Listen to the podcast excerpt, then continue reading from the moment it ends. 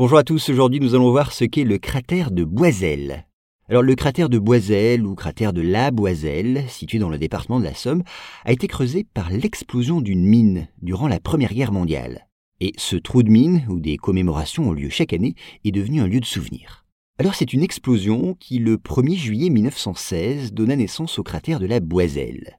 Une explosion qui ne fut pas la seule à retentir. Oui, en ce premier jour de la bataille de la Somme, une série de mines posées par les soldats anglais devait exploser près des premières lignes allemandes. Mais juste avant le déclenchement de l'offensive, c'est une détonation assourdissante qui voit la Terre être projetée à plus d'un kilomètre de hauteur. L'immense cavité formée alors par l'explosion à 100 mètres de diamètre et environ 30 mètres de profondeur. Avec le temps, le travail de l'érosion a légèrement resserré et comblé le cratère de la Boiselle, dont le diamètre est aujourd'hui de 91 mètres pour une profondeur de 21 mètres.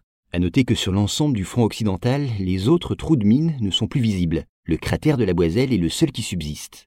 Propriété privée, le site est néanmoins accessible au public, même si les visiteurs n'ont plus le droit de descendre au fond du cratère. Pourquoi? Eh bien parce que s'ils le faisaient, ils pourraient encore fragiliser les pentes instables.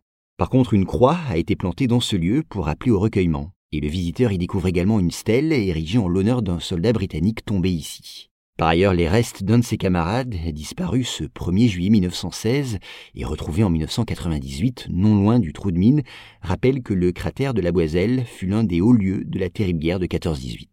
C'est d'ailleurs ici, dans ce site chargé de mémoire, que chaque 1er juillet débutent les cérémonies qui marquent la commémoration de la bataille de la Somme.